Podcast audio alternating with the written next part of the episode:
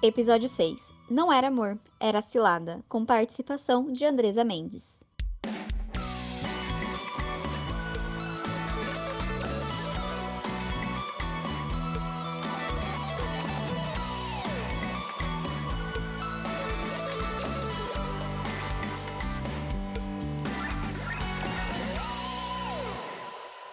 E hoje talvez eu não faça nenhuma piada de tia do Zap, ou dê aquelas minhas gargalhadas que as pessoas estão acostumadas nos primeiros episódios. O assunto violência doméstica requer uma certa seriedade. É, o podcast Louca Eu surgiu para que a gente pudesse confrontar todos os rótulos que são nos dados. E o de louca, principalmente, que tudo você é louco. Quem nunca ouviu um você é louca?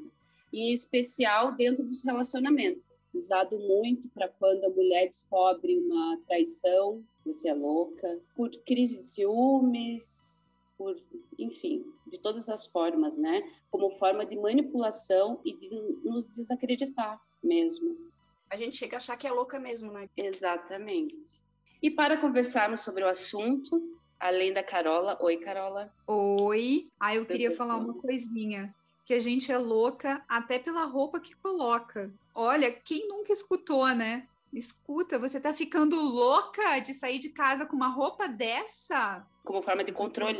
Difícil, Manipulação, é, controle. Difícil uma mulher que nunca tenha ouvido isso. E recebemos, eu e Carola, Andressa Mendes, que sofreu um relacionamento abusivo, que culminou numa tentativa de feminicídio. Oi, Andressa. Seja bem-vinda. Oi, meninas. Oi, Andressa. Obrigada pelo convite, Grazi. Obrigada, Carola. Se sinta acolhida. Estamos juntos. É isso aí.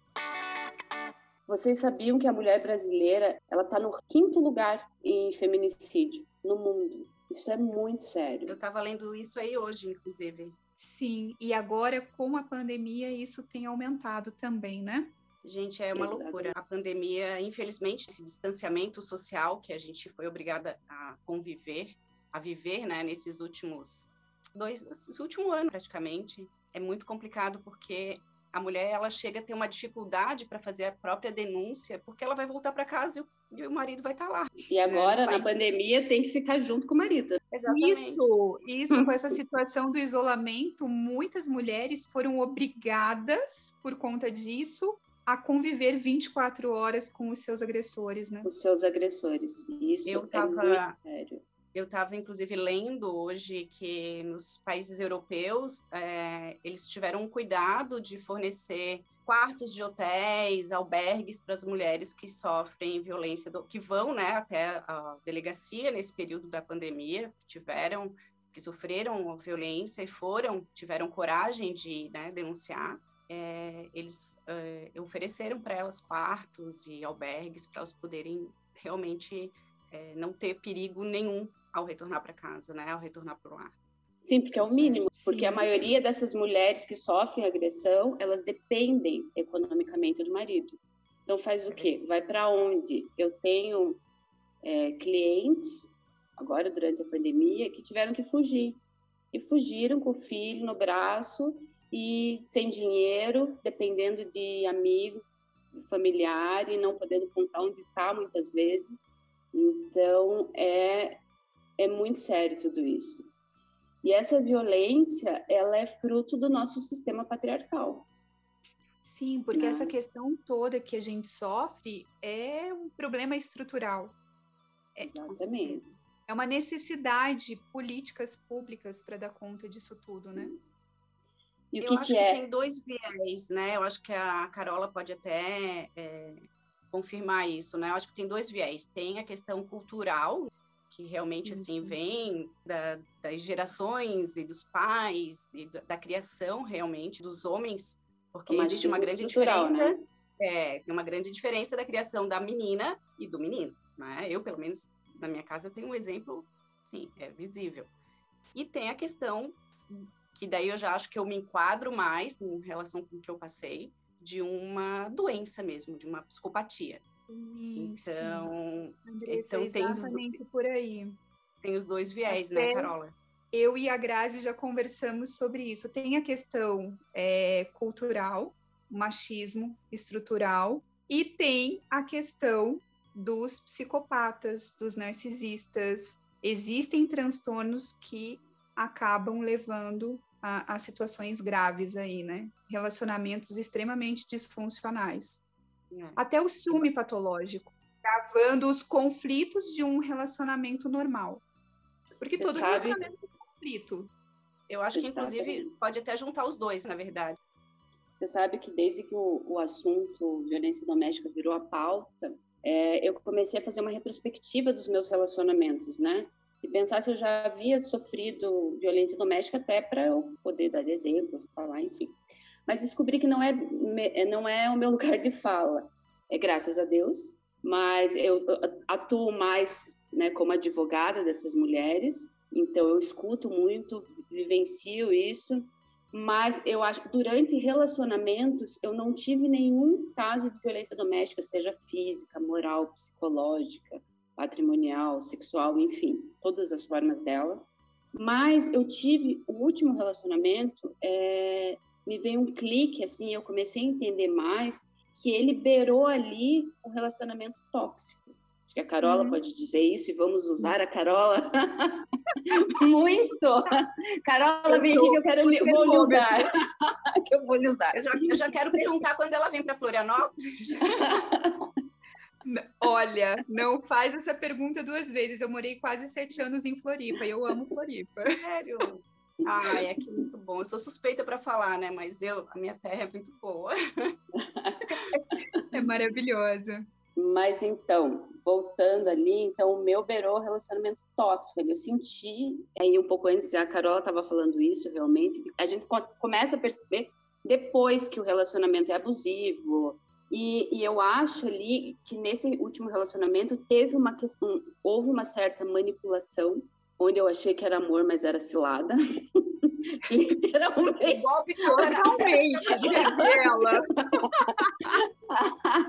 Mas brincadeiras à parte, eu acho que eu romantizei um relacionamento fadado ao fracasso e onde a pessoa dizia minha mãe me manipulava dessa forma e eu acreditava, idealizava aquele amor, amor da vida, o amor, sabe, assim, surreal e tal mas que na verdade nunca, né? exatamente, e que Sim. nunca foi amor da parte dele, sabe? Eu acho que isso não é amor, que é cilada realmente mesmo, mas teve uma e manipulação. Talvez, então né, foi Grazi? Exatamente. E então foi pro... também, porque você estava sendo manipulada pra, por esse sentimento, talvez nem você amasse também. É, não, mas calma, não exija muito de mim. Eu só consegui agora entender. Eu só consegui entender que era dele. O meu ainda Tá eu estou trabalhando nisso. Estamos trabalhando com, com isso. Mas eu já tirei do pedestal, eu já, eu já me situei na relação. Então, hoje eu consigo entender isso. E eu acho que é muito disso, né, Carola? Sim, e tem muitos homens que usam essa manipulação para trazer uma culpa para a mulher, né? É um jogo de culpa. Então a mulher se sente realmente culpada por aquilo. E, e a gente passa a acreditar, a desconfiar da nossa sanidade, daquilo que a gente faz. É triste falar isso, mas a gente muitas vezes acredita que merece aquilo. E também Exatamente. muito pela educação que a gente recebe. Uhum. Eu vou dizer assim por mim, eu já passei por vários tipos de violência, inclusive já passei por violência sexual, já, já passei pela violência física e tive vergonha de denunciar, porque assim, eu sempre estudei muito sobre feminismo por conta da minha especialidade, e, e eu olho aulas que eu preparava há anos já, extremamente feministas, com pautas super atuais, mas na minha vida pessoal isso era ainda muito contraditório, porque né, a, a maior parte do tempo eu estava em relacionamentos extremamente é, tóxicos. E, e o tempo inteiro eu estava ali desconfiando da minha sanidade. Eu sou uma pessoa que eu nunca gostei de histórias de princesas. Nunca gostei. Mas eu, eu, eu faço a, a mesma análise que você, Grazi. Eu olho para os meus relacionamentos do passado e até o contrário de você, eu vejo assim que eu nunca tive um relacionamento saudável mesmo. Que eu possa dizer, esse se salvou. Não. E eu percebo que isso vem muito da a maneira como nós somos criadas para ter um relacionamento, para ter um homem e para fazer um bom casamento, por mais que a gente também seja criada para a independência, para estudar, fazer as nossas coisas, ter o nosso emprego, também ainda tem muito essa ideia do quão importante é o homem. Esses tempos, recentemente eu escutei de uma paciente na clínica ela saindo de um relacionamento abusivo, ela descobriu muitas coisas sobre o ex-marido e assim, ela viveu sozinha o relacionamento. E aí ela trouxe assim, cara, eu nunca tive esse, esse ideal da princesa nem nada disso.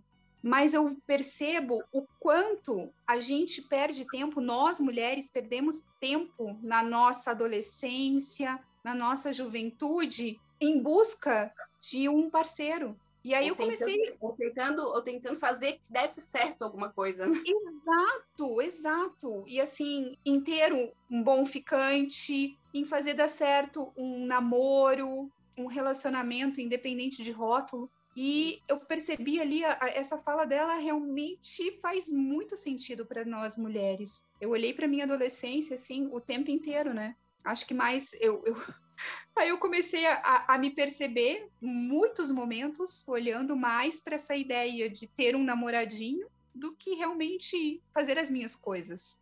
E Sim, é a criação como da mulher. Se o homem, é, como se o homem fosse é, o complemento chave, né? Sim. De uma mulher. Eu, eu, eu não, na verdade, assim, até com relação a isso, eu não, não, não tive nunca nenhum problema, porque meus pais se separaram, eu tinha 14 anos, e a minha mãe sempre deixou muito claro e era muito visível, né? Minha mãe sempre foi muito independente, de que homem não é futuro para nenhuma mulher, que a gente tem que ser independente, não precisamos de dinheiro de homem e que o negócio é estudar e trabalhar e não precisar de homem para nada. Uhum. Então, assim, maravilhosa assim, tua mãe. Minha mãe é uma sábia. Minha mãe é uma sábia. E até hoje, minha mãe, depois que separou, assim, a, a, tem os namoradinhos eventuais, mas assim, nunca mais. Ela falou, homem dentro da minha casa, nunca mais. Tive uma experiência que valeu. Estamos numa, nós estamos numa conversa sobre isso, eu e a Carola. Uhum. Queremos é namorados de outra cidade. Outra cidade. a gente só quer a lua de mel. É, é. Andressa, então, e quando assim, você fala isso da tua mãe, eu lembro que a frase que meu tio fala para mim desde que eu tinha três anos de idade. Meu tio sempre falou isso: estude para ser alguém na vida, porque casamento não é garantia de nada. Exatamente. exatamente. Mas o contexto que eu vivia era tão forte. Era isso que eu ia falar. É. Eu, eu venho do interior, né? Então, era tão forte que não teve como não impregnar a ideia de que eu precisava ter um relacionamento. Então, e daí eu cresci, né, tendo isso em mente, sempre fui extremamente independente, comecei a trabalhar com 14 anos, todos os meus relacionamentos que eu tive, que não foram muitos, mas assim, eu namorei a faculdade inteira, foi tudo muito saudável, muito natural, e daí eu caí numa grande armadilha, né, que foi esse último, e as minhas amigas, claro, de, quando, é, é a questão, quando você está dentro, você não sabe que você está, uhum. né, você está ali envolvida num, num turbilhão de emoções. É, primeiro porque é o príncipe encantado, né? Aquela pessoa que você sempre idealizou e que nunca encontrou e que ao passar do tempo vai se transformando. Então já tem toda uma trajetória, né? Do príncipe encantado, aquele homem que você, uau, que não existe, que nenhuma das suas Isso. amigas tem, porque nenhum relacionamento é perfeito, mas o seu aparentemente é perfeito. E aquilo ali, então. A paixão, te, né? Te fisga, é. né? Opa, não posso perder esse homem de jeito nenhum. É. não posso perder esse homem de jeito nenhum, ele é perfeito. Aí você coloca ele no pedestal, igual eu fiz. Exatamente. e fica e adorando. É. Então, quando eu é, saí disso, que eu me identifiquei, depois, enfim, de tudo que aconteceu, as minhas amigas me questionavam assim, Andresa, pelo amor de Deus, tu era a pessoa mais centrada da, da, da turma, mais convicta, mais independente, como é que tu caiu nessa grande armadilha? E aí a pergunta é assim, a resposta, né? Não tem, não tem. Não, não. tem. Quanto Basta tempo, social, Andressa? Oi? Quanto tempo vocês, vocês, se, você se relacionou com ele? Foram dois anos de namoro e quatro anos morando junto. Foram seis anos. Seis anos. Mas os assim, sinais já estavam ali, no primeiro ano já, já, já era nítido, É isso sabe? que eu queria saber. Quais foram os primeiros sinais? Mas isso você percebeu agora, no final, depois? Não, Não durante. Assim, não, durante eu percebia que tinha algo errado, né? Tem algo, tipo, não é assim. Os primeiros sinais foram assim, explosivos. Ele sempre foi uma pessoa é, explosiva, assim, principalmente quando eu pegava alguma mentira. Pegava alguma mentira e daí eu ficava em cima, né? Tentando espremer até ele falar que, que era mentira. E, obviamente, ele nunca falava que era mentira, então a maneira que ele tinha de terminar o assunto era ele explodindo, dizendo que eu era louca, óbvio, né? Que aquilo não existia.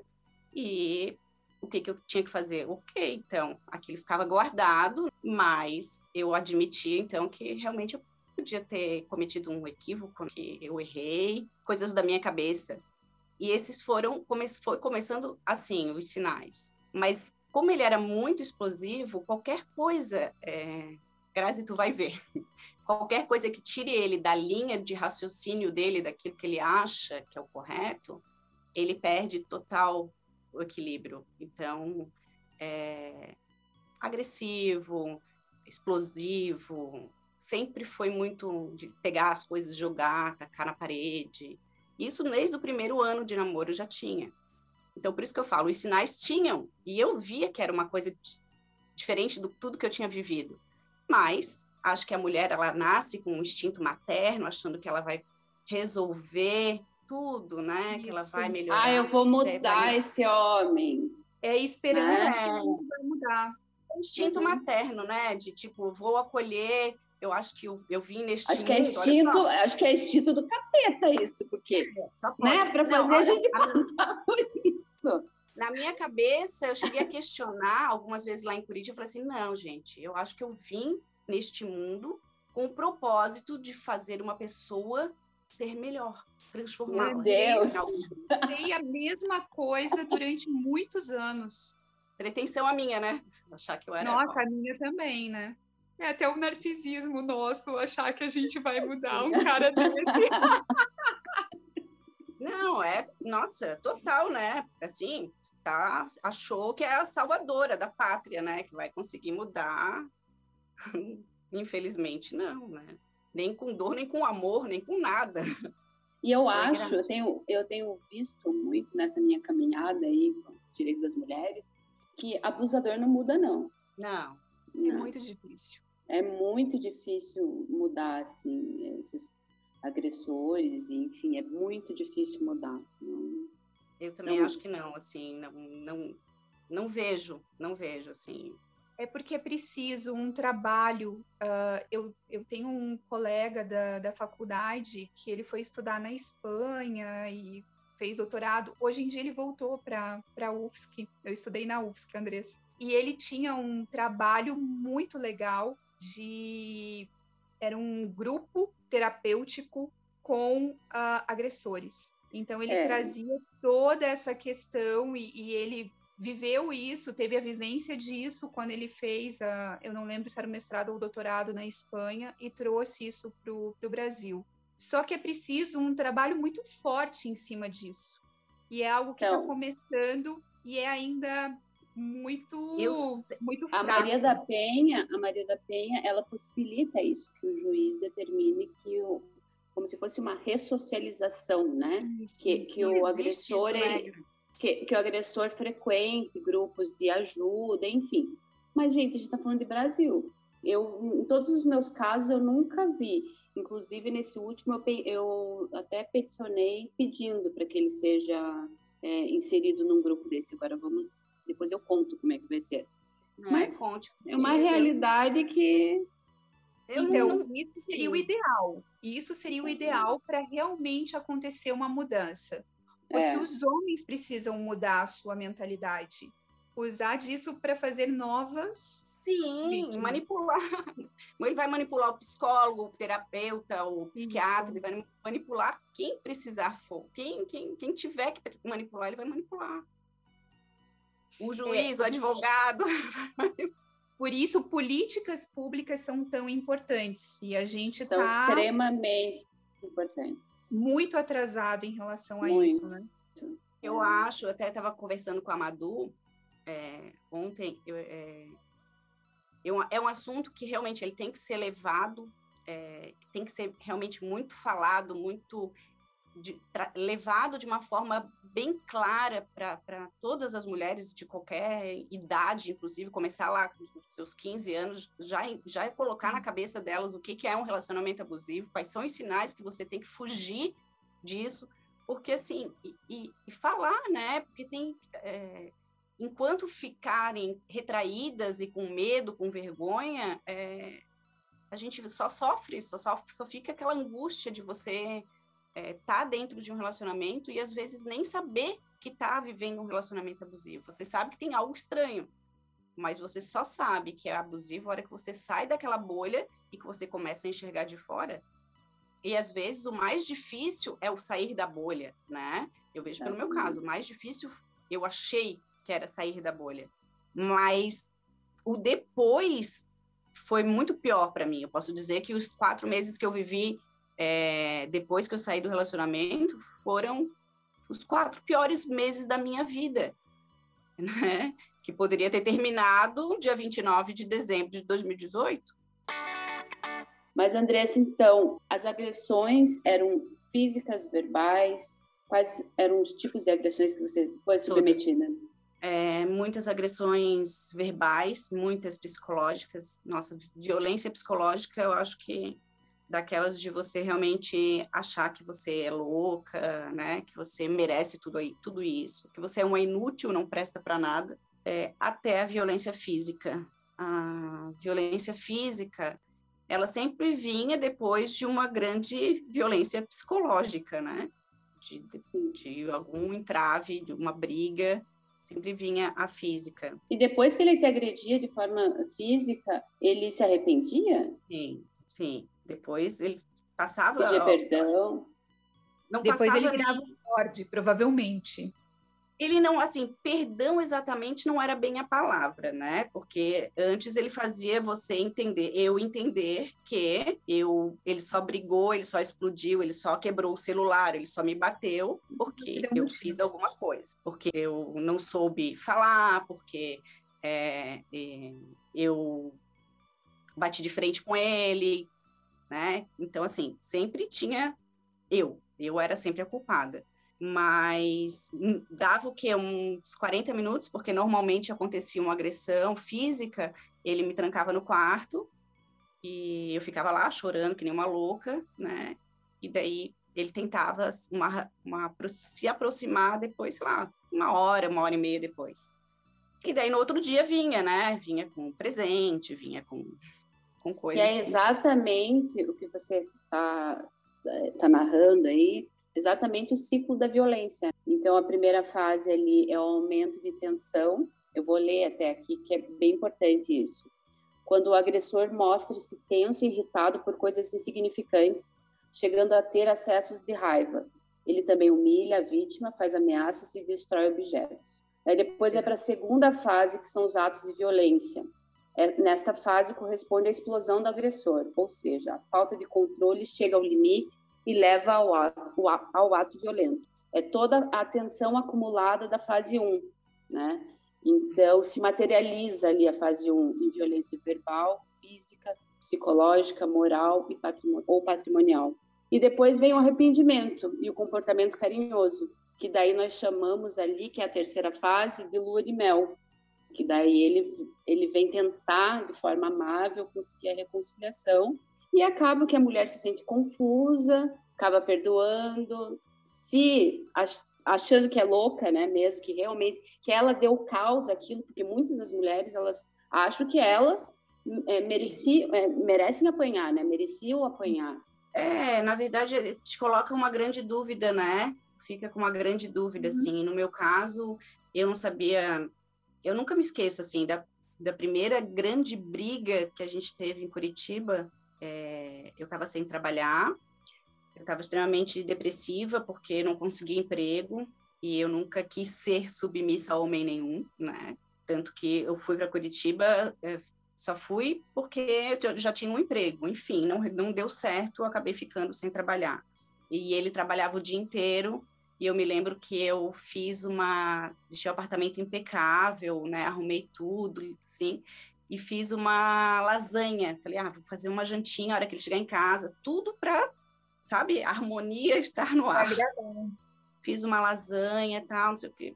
Botei castiçal, todo, toda bonitinha. Ai, meu Deus, você tá contando, eu já quero pegar essa lasanha e dar na cara dele. É, não, não vai nem precisar dar na cara.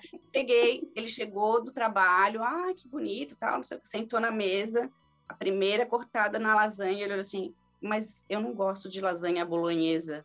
Eu me levantei, peguei a travessa de lasanha, mas joguei inteira, puf, no lixo. inteira. Eu e fui pro quarto chorar. E fui pro quarto chorar, né? Menina, olha, esse cara ficou virou capeta, virou capeta. Foi a briga foi tão feia que ele quebrou a porta do quarto. Ele fez um rombo com o pé na porta do quarto. E essa foi a grande, a grande, a primeira em Curitiba, né? Então eu estava sozinha, sem amigos, sem família, sem ninguém, e me vi naquela situação ali que que, que eu estou fazendo aqui. E você chegava a contar para alguém das agressões? Não, Grazi. Isso, na verdade, é uma coisa assim que eu, que eu até quero frisar bem. É, eu nunca, nunca, nunca abri a minha boca para falar nada para ninguém. Nem para minha mãe, porque eu não queria preocupá-la. Nem para nenhuma amiga, porque eu morria de vergonha. Eu vou dizer Esse o é o problema, gente? né? A vergonha. Dizer, dizer para minha amiga que eu tô apanhando. O que, que ela vai dizer? Ela vai dizer, sai daí correndo e eu não vou poder sair correndo. E daí ela vai dizer assim, então gosta de apanhar, né? Se não pode sair é porque gosta de apanhar. E, e eu acho, assim, que, que além da informação vir para essas mulheres do, de, de como é as fases e para elas poderem identificar que estão vivendo realmente num relacionamento abusivo, é além de identificar, aprender a falar, a, a uhum. pedir ajuda. É, eu sempre fui uma pessoa que eu tenho uma grande dificuldade em pedir ajuda para tudo. Eu acho que eu bato no peito, eu resolvo. E assim eu me via. Problema meu, resolvo eu. Né? Problema é meu, eu vou ter que dar um jeito de resolver. Então, eu não contei para ninguém. Quando eu consegui sair, muita gente chegou para mim e falou assim: "Mas como? Vocês viviam um relacionamento tão lindo, era tão bonito de ver". Eu assim, gente, bonito de ver o quê na internet? bonito de ver foto que você é obrigada a postar, porque por que, que não postou? Por que, que escreveu a legenda assim? Por que, que não fez isso? Foto de um, de um domingo de sol bonito é, é, é o que mais tem. Só que, sim, dentro de casa, quem apanhava era eu. Então, ninguém sabia. Se fosse algo que eu tivesse falado, né, pedido ajuda, aí ok, as pessoas normalmente entendem. Mas esse é um, é um ponto que é essencial. Você identificar que está vivendo algo, ok, você não sabe que tem um relacionamento abusivo, mas você sabe que tem alguma coisa errada. Tem alguma coisa errada. Ah, ele pegou meu celular, jogou no chão, quebrou. Isso é errado. Você tem que falar isso para alguém. Fala para uma amiga, fala para o seu chefe, fala para sua mãe, fala... enfim, tem que verbalizar.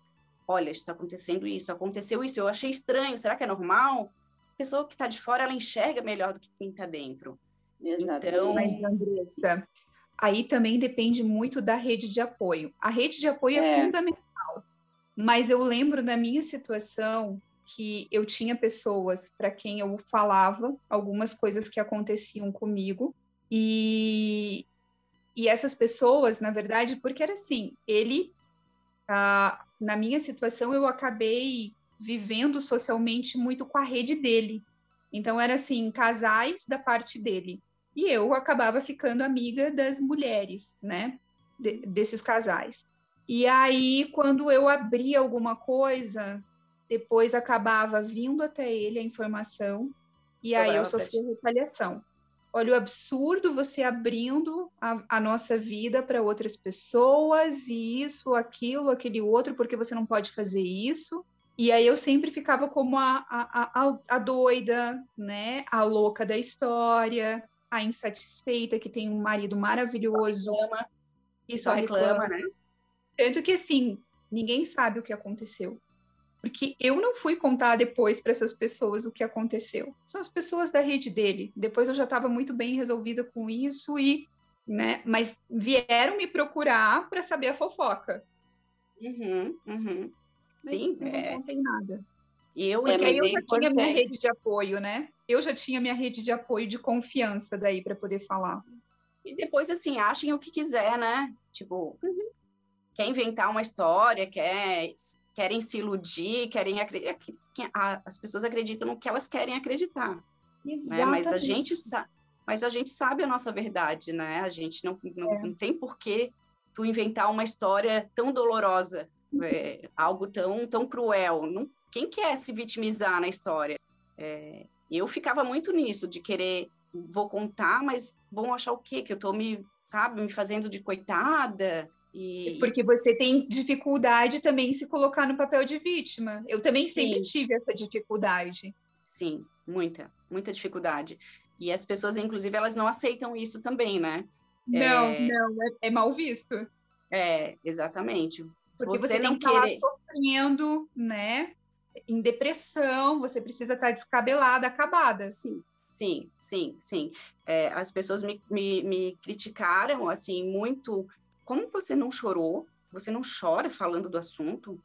Você. Gente, é, é óbvio, quando eu estou sozinha no meu quarto, a minha vida é outra.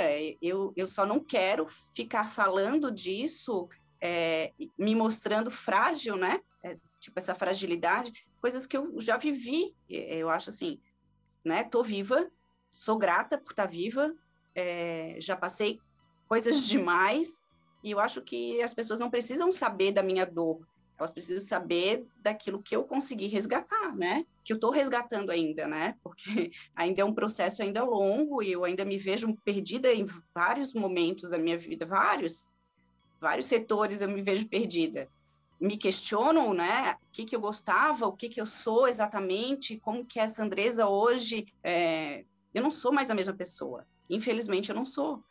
E nem vou conseguir ser, porque existe um, um, uma ferida enorme, muito grande, que eu, quando estou sozinha, é, sei o tamanho dela. Então, é, até falei, né, na, naquela reportagem, a última que eu dei, que as pessoas, elas olham para a tua cicatriz e acham que aquela ali é a tua dor. Não tem dor ali. A dor não está aqui, não é visível. A dor, ela é muito maior do que aquela cicatriz.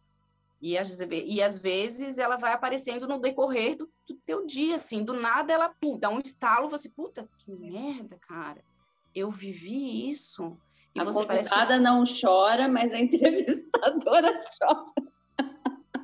É, Ai, é. meu Deus. E tu sabe que quando eu, eu, eu senti isso de, de não conseguir chorar, eu estava fazendo terapia na época, e eu me questionava, eu questionava a terapeuta, eu falei assim, mas por que, que eu não choro? Eu choro sim, se eu me lembrar do que os meus pais viveram. Se eu resgatar aqui, assim, da imagem que eu tenho dos meus pais dentro do hospital e a dor que eles têm, da fragilidade que, que é para eles isso ainda, essa, essa sensação, esse sentimento, enfim, isso sim, aí me tira o chão. Mas eu, eu não consigo, sabe? Parece que é, sei lá, é estranho, eu não, não sei te explicar. E eu pedi para conversar com outras mulheres que haviam sofrido também algum tipo de violência, é, e elas também não choravam. E, e, eu comecei a achar que tinha uma conexão. Eu falei assim: o que será, né? Por que será que a gente não chora? Por que, que não chora, Carol, Carola? Porque realmente, assim. Acho que já chorou acho... tudo que tinha para chorar antes, talvez, não sei, né? Eu, Carol, eu, eu, o Grazi, eu acho, eu acho, tá? Posso estar errada, que no fundo a gente sabe que vai acontecer alguma merda, sabe? Que vai, vai dar algo errado. Tu tem esse sentimento que vai dar algo errado. Então, tu tá preparada, mas tu não tá preparada, assim. Tanto que eu, achar, eu achava que se alguém fosse fazer algum mal para mim, seria ele, diretamente ele, em algum momento de raiva, de briga, tipo, de me pegar pelo pescoço, de me jogar pela sacada. Sempre achei, sempre achei que e poderia isso. sim, poderia acontecer isso, mas não de, de, da forma como foi, né?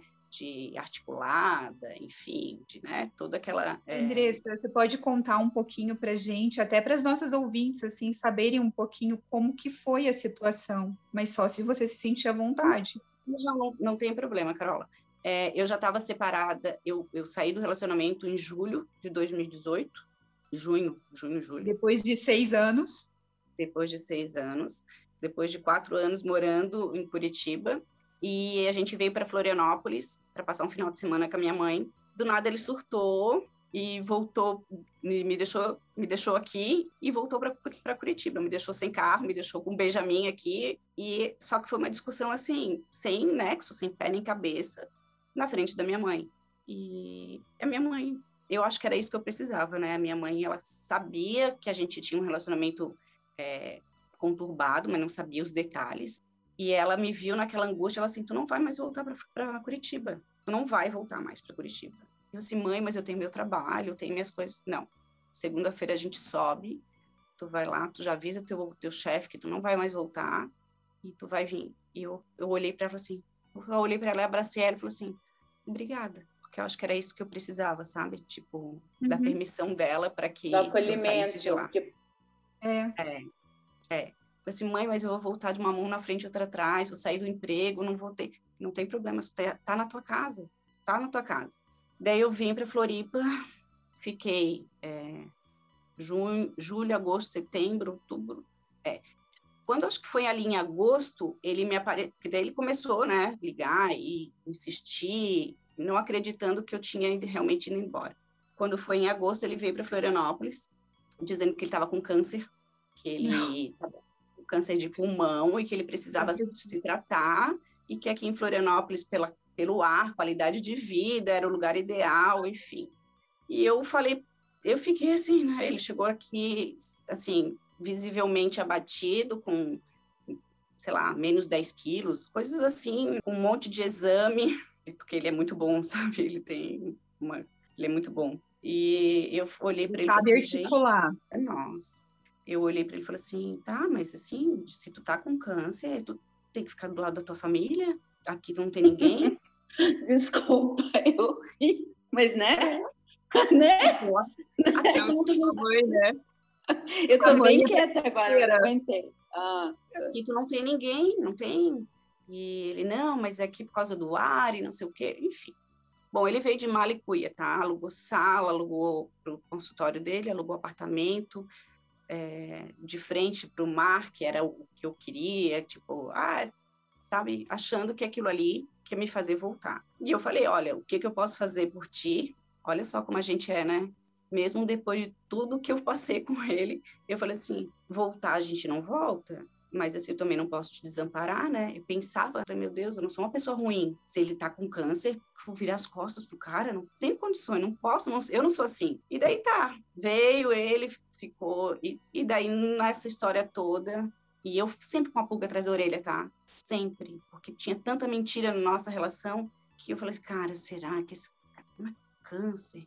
Realmente, ele tá abatido, tinha os exames, mas assim, tudo eu sei que ele poderia ter armado. Eu tinha o, no, o número do, do WhatsApp do médico, com foto do médico, do oncologista. Me deu um gato me deu um gato, aí pegou pesado, né? Aí ele pegou na parte que. Eu ganhei o um cachorro. então é padrão. padrão manipulação. É padrão, é padrão, é padrão. Eles não podem engravidar, eles dão bicho de estimação, óbvio. O, o, o meu era louco para ser pai, tá? Assim, graças Quer dizer, a Deus. Engravidar eles podem, né?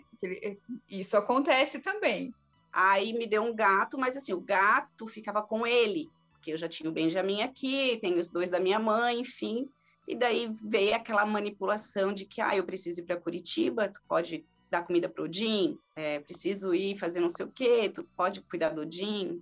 Olha, eu fiz coisas, Carola, que se eu te contar, assim, de 5 horas da manhã, eu estar no apartamento dele aqui em Florianópolis, dar comida para o bichinho, sair trabalhar, sair na hora do almoço, ir lá dar comida para o bicho de novo, voltar a trabalhar, sair do trabalho e ir para lá. Assim, a minha vida, por isso que eu falo, esses quatro meses que eu vivi depois foram os piores quatro meses da minha vida. Não tenho. Porque eu andava com isso aqui assim, ó, como se tivesse alguém pendurado no meu pescoço. E muitas vezes eu chegava lá para dar comida para o Odin, eu chamava o Odin, cadê o Odin? O Odin não estava. Chegava o Odin, estava olhando para debaixo da cama. Quem estava embaixo da cama, escondido? Ele. Porque Como ele dizia assim? que era. É, a única forma de ele me ver era, era essa. Então ele inventava situações. Aí tipo, ele estava depressivo daí, né? O câncer já virou uma depressão. Doido, maluco, né? Maluco, psicopata assim, só tô, tô, pincelando, tá? Porque teve, uhum. são vários episódios, né? Do câncer passou para um aneurisma, depois para um problema cardíaco, de tudo. Na próstata, nenhum. Nunca. Não. Ah, tá. Ai, Graciela! Na próstata não, Era... Não mexe, eu falei não mexe que eu não ia ter que eu não ia ter. Sou muito macho para ter problema na próstata, né? Não. É exatamente isso. Tem que inventar é. um câncer ali, porque na próstata tá. Não, eu cheguei a encontrar assim, aquelas bisnagas de sangue, de, de, de, de tinta de teatro, sabe? Quando para fazer marcas de sangue. Encontrei, encontrei bisnagas. Ai, assim, coisas coisas assim inexplicáveis.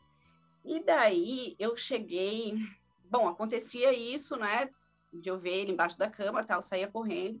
Até que eu falei para ele assim, ó, o negócio é o seguinte, eu não vou mais do apartamento, é, porque tinha episódios, inclusive, que ele pedia assim, ah, eu vou passar a noite, vou viajar, vou ficar dois, três no noites fora, tu fica lá. Que idiota ficava. Porque eu ficava com medo, com pena do bichinho, entendeu? Era um filhote, gente. O filhote é a coisa mais dengosa, porque tudo que eu queria que o Benjamin fosse, o Benjamin não é, mas o Odin era. Odin dava beijinho, Odin vinha, Odin, Odin era um doce, eu não sei como, assim, pode ser um gato tão lindo e, e carinhoso era o Odin. E eu ficava morrendo de dó do Odin. Não tinha pena de mim, eu tinha pena do bicho. Aí eu sei que de tudo, eu chegava naquele apartamento, tinha de tudo, tá? Todas as frutas que eu gosto, sorvete, tudo que tu abria a geladeira tinha assim uma fartura. E eu, por uma luz divina, não conseguia tomar nem a água da geladeira. E daí, um dia o Odin estava muito quente, eu dei uma, dei, peguei a água geladinha e dei pro Odin. Falei, ah, vou dar, né? Não ia tomar mesmo, mas ele deu, acho que uma lambida na água. E vim para casa. É, me ligou. O Odin tá vomitando. Aconteceu alguma coisa com ele? Eu disse, não, normal. Não, mas ele está vomitando, ele não está bem. Por um acaso tu deu a água da geladeira para ele? Assim, ah, eu dei água da geladeira para ele. Eu acho que talvez é, ele não deve ter bebido muito, porque ele gosta de água corrente, né? Gato gosta de água da torneira, não. Mas pode ser que ele tenha dado uma lambida. Mas por que que tu deu água gelada para ele? Porque aquela água gelada tem é, rivotril e floral dentro. Eu assim, Porra, mas tu não me fala? Eu falei, tu não me fala que tem Rivotril na água? E se eu tomo aquela água, eu vou capotar, vou ficar lá? Aí ele assim, não, não, nós tem pouquinho para ele, para ele deve ter feito mal, mas para ti não ia dar efeito nenhum.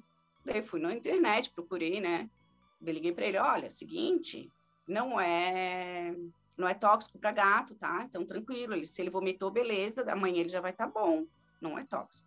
Só que depois, né, no decorrer de todo o processo, lendo ah, ah, os depoimentos dos amigos, aquilo ali, na verdade, não era Rivotril, era veneno de rato que ele tinha colocado na água e provavelmente nas frutas, enfim, devia estar tá tudo infestado de veneno de rato. A ideia dele, na verdade, era ter me matado desta forma, mas por uma luz divina, eu não conseguia comer nem beber nada lá dentro. E daí eu sei que de todas as investidas que ele deu, ele viu que realmente ele não ia conseguir, que eu não ia voltar. É, ele falou: tá, Adre, tá, vou deixar tu tocar tua vida, é, vou voltar para Curitiba. Deu, ai, graças a Deus, né? Então tá, que bom, é a melhor coisa que tu vai fazer. Tua vida tá lá, teus amigos estão lá, então volta. E o câncer? Ah, o câncer já tinha melhorado, né? Ah, é, tá. ainda estava em tratamento, mas já tinha feito químio, uhum. rádio, enfim, já estava bem. Aí, agora, daí ele já estava na, na aneurisma, não era mais câncer. Daí eu falei assim, ah, é, então tá. Ele assim, só que eu preciso que tu me ajudes a voltar a me levar o Odin, porque tu sabe como que é, né? Dirigir com um gato dentro do carro é complicado.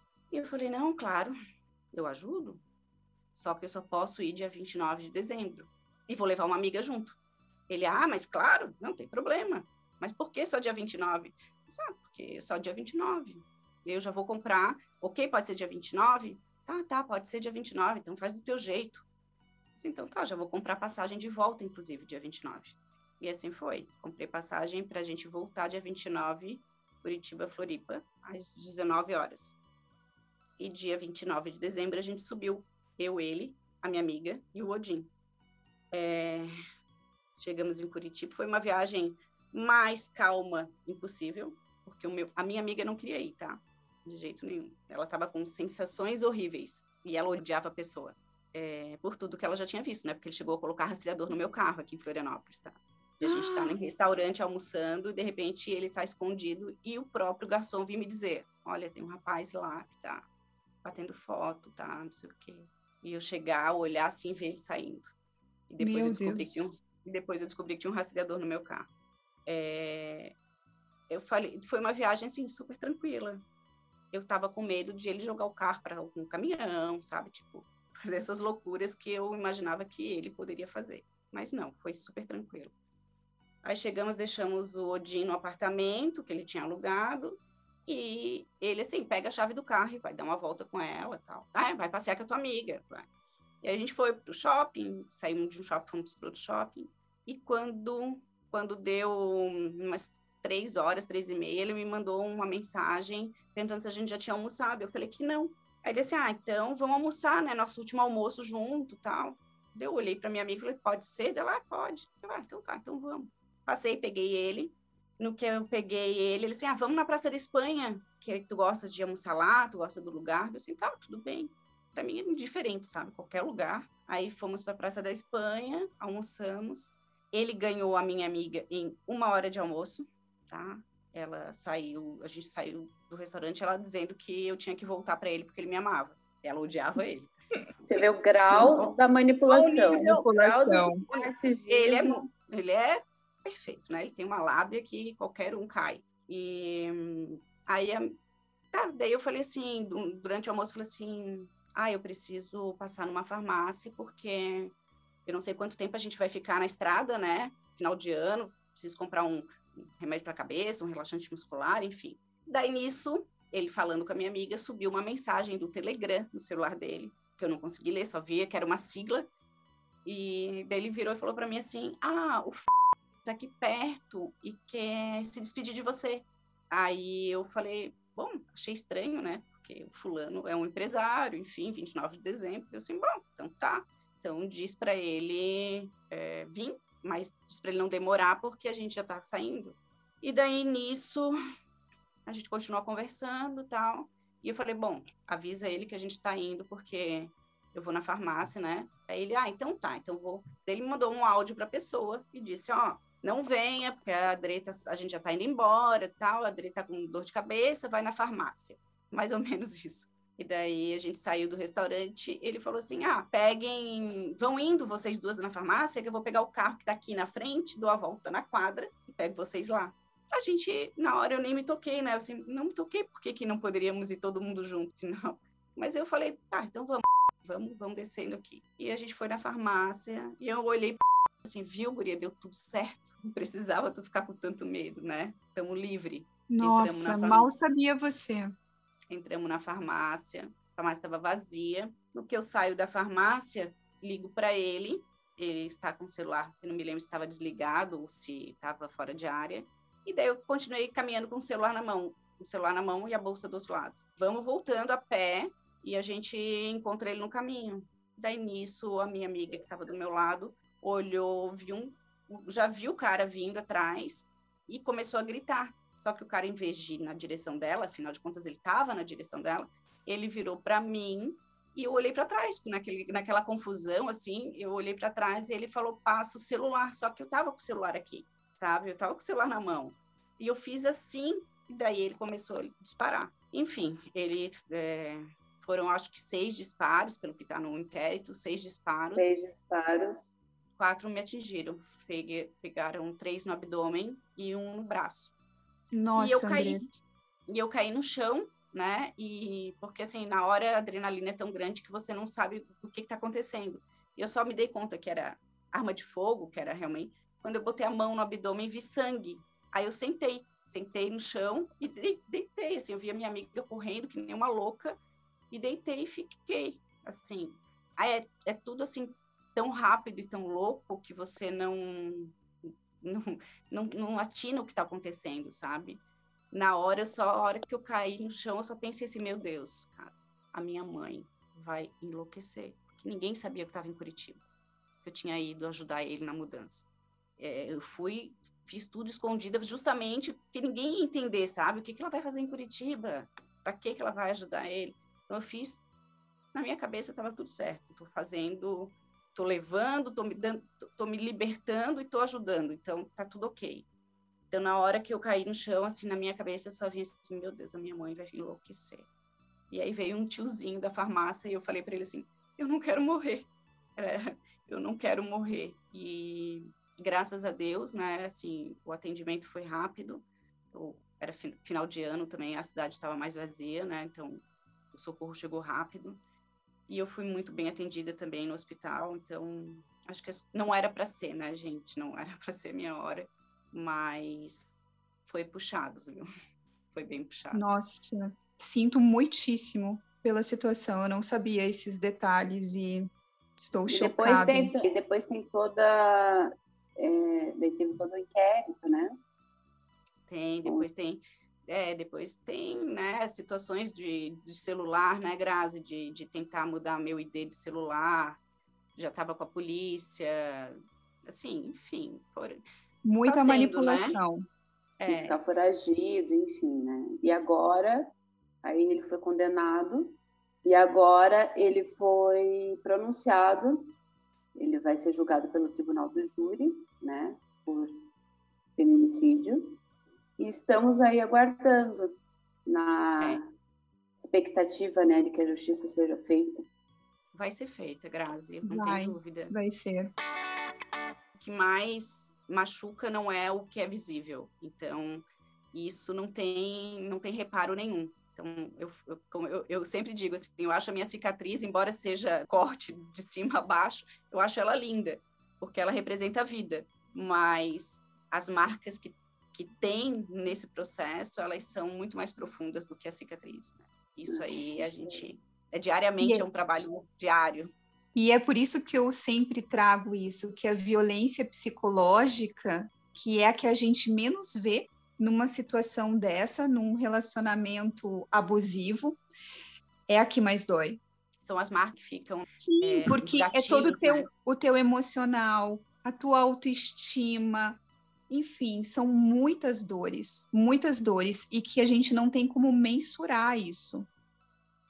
Que é, que é essa, porque que para mim é, é, a que mais é, é, a que mais deixa prejuízo, sabe? Que mais deixa sequela. Porque a física você passou, né? Você lembra, claro, que, mas o que machuca mesmo, aquilo que, que te faz perder sono, que te faz se questionar, que, que fica. É, você fica com medo de, de não digo nem de se relacionar, mas você fica com medo de tudo, de você ser realmente é, um nada, né? Porque você se questiona o tempo inteiro. Se Andressa, deixa eu te fazer uma pergunta. É, depois disso, você teve algum outro relacionamento? Como é que foi é, para você entrar num novo relacionamento? Logo que eu, sa que eu saí, é, eu conheci uma pessoa e eu acho que eu estava tão carente de carinho sabe? De atenção, que eu me encantei, assim. Era um, um, um cara que também estava passando por um momento de separação. Foi algo muito sutil, mas algo que me fez muito bem naquele momento, porque eu me senti mulher, sabe? Tudo que eu não me sentia mais e que eu me questionava e que, assim, meu Deus, será que realmente eu sou essa pessoa inútil que não serve para nada? Então, eu acho que foi, era mais para eu provar, me provar sabe? Que realmente, assim, que aquilo era uma mentira, uma coisa inventada para me deixar cada vez mais é, para baixo. Só que o que aconteceu? É, o, a pessoa descobriu né, nesse processo todo, ela descobriu que eu estava saindo com alguém e, obviamente, ameaçou a pessoa, né? Fez todo aquele. Quem é que quer ficar com uma louca, né? Ninguém quer ficar com uma louca que tem um louco atrás. Na verdade, não é você, né? É porque, ainda além de tudo, você tem que carregar esse encosto. Porque eu não, não consigo encontrar uma outra palavra que não seja isso. E vou te dizer, Carola, que assim, ó, até no meu último trabalho, é, pesou, tá? Então, meu, meu último trabalho que eu tive, não esse último agora, Carol, é, Grazi, o, o que eu trabalhava numa empresa de comércio exterior, é, pesou porque ele estava solto. As pessoas sabiam da minha história. E ele estava solto. Então, eles me questionavam. Tá, mas tu não tem medo de ele aparecer aqui? E se ele aparecer aqui? Sabe? Eu sentia que isso era uma coisa que incomodava muito eles. É, e eu sempre, todo momento, falei assim: não, eu não tenho medo, ele não vai aparecer aqui, né? Porque enquanto ele estiver provando que ele é inocente, ele não vai fazer nenhum mal para mim. Depois eu já não sei, mas naquele momento eu sabia, eu tinha essa certeza. Mas até na minha questão profissional, ele me ele me incomodou assim, me, me... e daí foi isso, né? Ele descobriu que, que eu estava com um outro relacionamento, fez, gerou toda essa essa essa angústia de mas assim não a questão não era nem eu querer me relacionar tá? Eu realmente eu queria mais era provar que foi testar. importante para você reestabelecer a confiança em você mesma e a tua autoestima também né? Exatamente. Exatamente, não era, não foi amor, não tinha nada disso, era uma coisa mais assim, ué, será que realmente é, eu sou imprestável, eu sou, ninguém me quer, porque isso era todos os argumentos, né? Ninguém me ah, quer. ele usava isso, ele falava isso você. Nunca ninguém vai me querer, então eu falava, meu Deus, será que não? Me diz uma coisa, e como que ele tratava as outras mulheres? Mãe, irmã? Assim, porque tem uma coisa, coisa é porque eu tenho uma coisa comigo assim hoje para um próximo relacionamento eu vou focar nisso. Como é que Concordo trata as outras mulheres? Como é que trata a mãe? Como é que trata a irmã? Eu aprendi isso depois, tá? Depois eu aprendi assim: veja como um homem vai te tratar, vendo como ele trata sua mãe, né? Exatamente. como ele trata sua mãe é a maneira que ele vai te tratar. Ele sempre teve um relacionamento muito ruim com a família inteira. Então, assim, tanto mãe quanto irmã, é... eu vou quebrar teus dentes, era sempre assim, era sempre um clima de tensão, sabe? Eram raros momentos que, que era de harmonia. Se, se, se tava de harmonia era porque tinha alguma coisa envolvendo, assim, algum pedido, alguma. Mas não... Existia uma intenção, um interesse dele.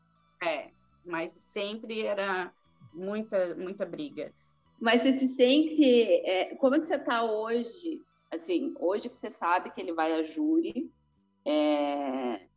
Como é que tá teu coração, assim? Tá aberto ou ainda não? Para outra experiência? Grazi, eu vou ser bem sincera. Eu sou uma Você nem pensa nisso? Não penso nisso, mas assim, eu sou uma pessoa que acredito no amor. Acredito no amor. Acredito que eu fiz uma péssima escolha. Acredito que é, que nem todas as pessoas são doentes.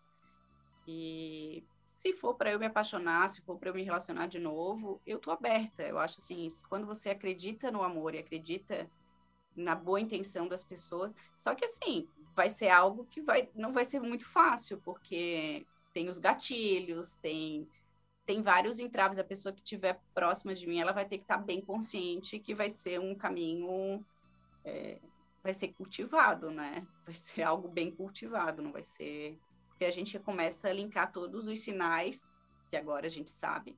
Então... É, eu sempre falo isso dos sinais, falo muito para as minhas pacientes. Depois que a gente passa por tudo isso, a gente passa a entender melhor os sinais, identificar eles cada vez mais cedo.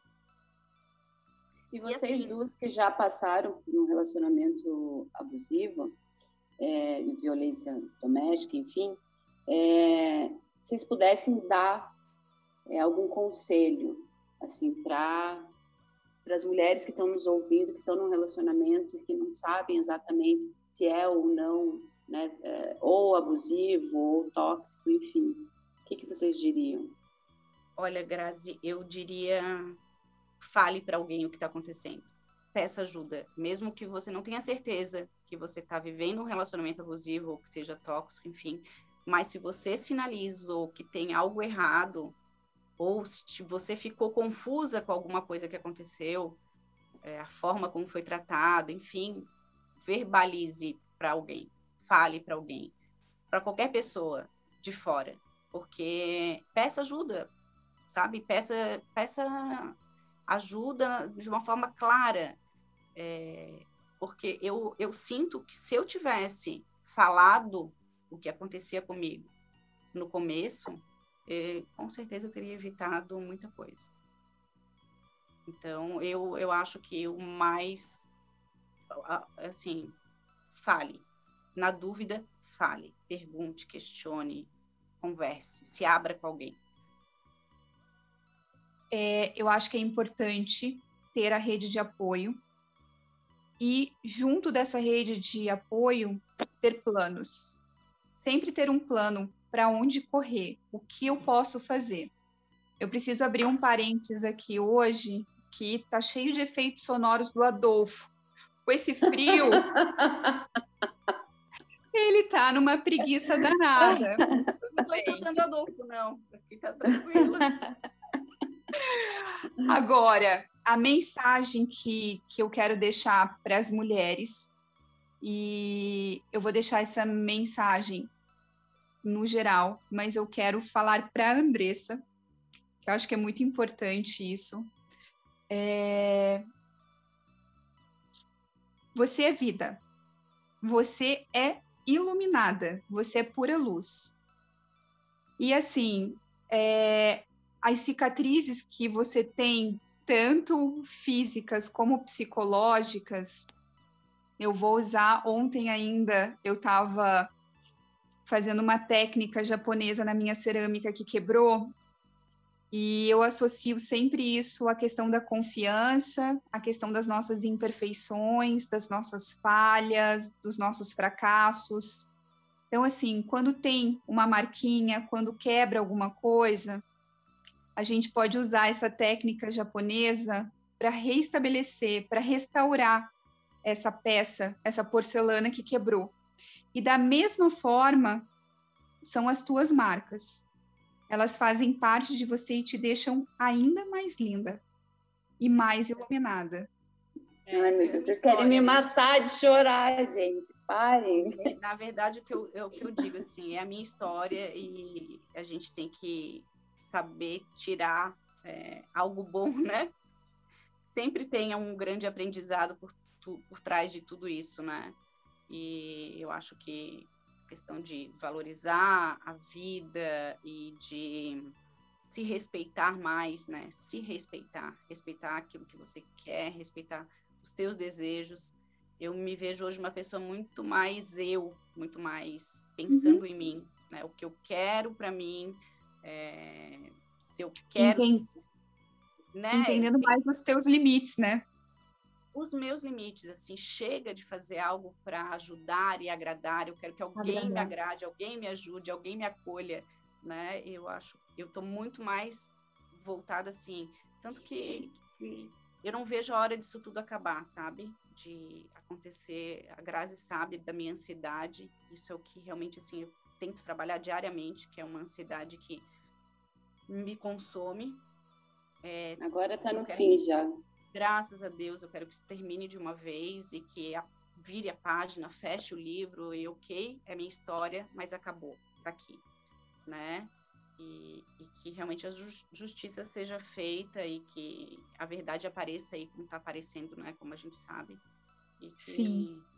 E o fato de você estar tá aqui abrindo tudo isso para gente, para as nossas ouvintes, é muito importante. Nossa, é muito. Você está compartilhando com, com, todas nós isso. É fundamental uh, ah, para a vida de muitas mulheres. É, eu, muito eu, importante. Eu acho que se a gente conseguir é, salvar uma mulher, né, já valeu a pena. Com é certeza.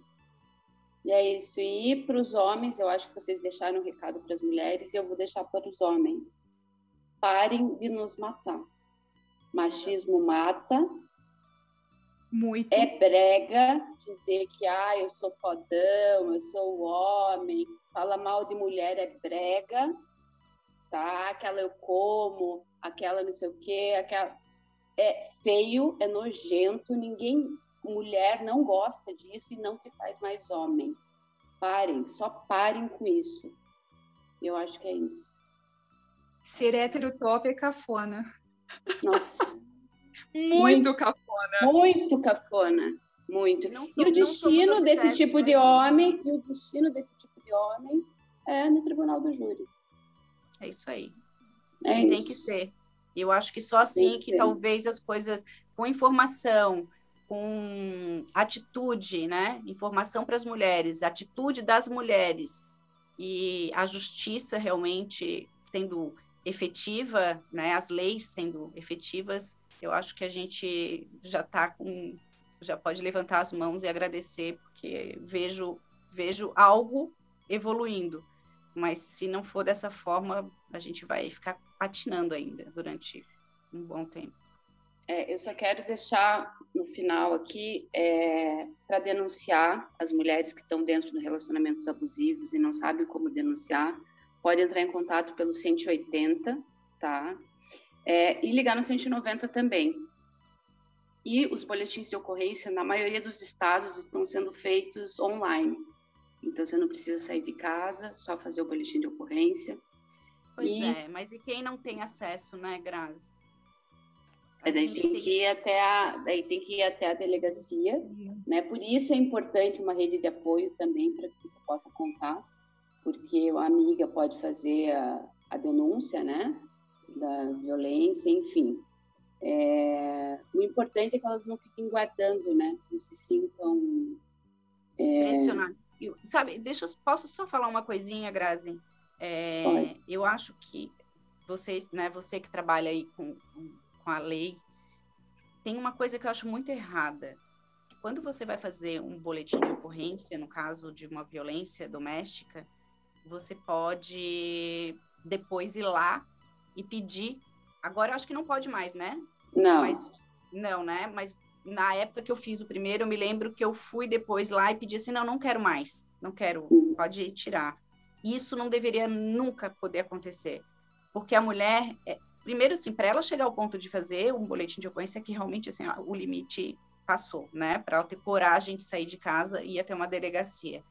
Só que quando ela volta para casa e que tem a parte da lua de mel, mil perdões e mil desculpas, é, ela está sendo manipulada para que aquilo ali, é, para que ela faça exatamente o que eu fiz. Chegar lá na delegacia depois e pedir para. Ah, pode parar, suspende, ou não, não quero mais denunciar. Só que isso, se fosse proibido, com certeza é, impediria de ter o segundo, terceiro, quarto coletivo, entendeu? Mas é por isso que é muito importante essa conversa que a gente está tendo e é importante o conhecimento e difundir isso, né? É, para que as mulheres se, se empoderem, né? E que denunciem, porque é só assim que elas vão fazer porque elas vão até a delegacia da, é, da mulher, elas tentam fazer, mas elas voltam porque elas dependem economicamente. A maioria delas é esse motivo. Por isso, às ah, vezes até emocionalmente também. Exatamente. Ah, a mulher gosta de apanhar. Ah, não entendo por que, que ela apanha e continua. São realidades diferentes, né? Não é dentro da nossa bolha, assim. É, é muito amplo tudo isso, né? Então, as mulheres que, sem, que que realmente estão dentro de casa apanhando são mulheres bem vulneráveis em todos os sentidos. Veja, Tem um livro muito bom. E olha que eu, eu, e olha que eu achava que eu não era vulnerável, tá? Exatamente. Gente... Isso que eu ia falar. Você é eu formada, também. você, né, tem uma classe social, tá, na classe super social, instru né? Super instruída, instruída, uma família bem estruturada. Exatamente. Caí. Caí. Então a nossa então... realidade não é essa.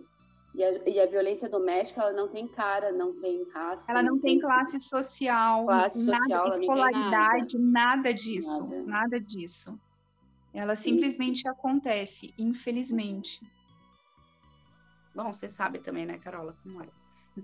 O que, que você ia falar do livro, Carola? Tem um livro que é muito bom, que se chama Amar ou Depender, do Walter Riso. E ele fala muito sobre a dependência afetiva nos relacionamentos. É um livro dica para relacionamentos tóxicos. Quem quer ter um relacionamento saudável precisa ler esse livro, fundamental. Maravilhoso. Amar? Amar ou depender. Andressa, obrigada pela tua participação. É uma honra para a gente ter você aqui. Foi muito fundamental. Você é maravilhosa, sabe que eu sou suspeita, né? É. E te admiro muito pela tua história e muito obrigada por compartilhar. Tenho certeza obrigada. que vai ajudar muitas mulheres. Obrigada, obrigada, de verdade. Obrigada pelo convite, Grazi. Prazer em conhecer, Carola. E tomara realmente assim que, que a gente consiga né, alcançar o maior número de mulheres possíveis e que se compartilhem, né? Compartilhem o nosso Louca Eu, para que a gente realmente veja esse mundo cruel acabar de uma vez. Exatamente. Sim, e a gente conseguir cada vez mais ter igualdade, né? E, e não ter medo de sair na rua tranquilas. Tranquilas. Exatamente. Só isso que a gente quer, né? Só isso. Isso, né, gente? Vamos ser felizes, né? Vamos ser, Vamos ser felizes. Ai, obrigada por vocês. Obrigada, Carola, também obrigada, por compartilhar obrigada. obrigada. a tua experiência. Beijos. Beijo. Beijo.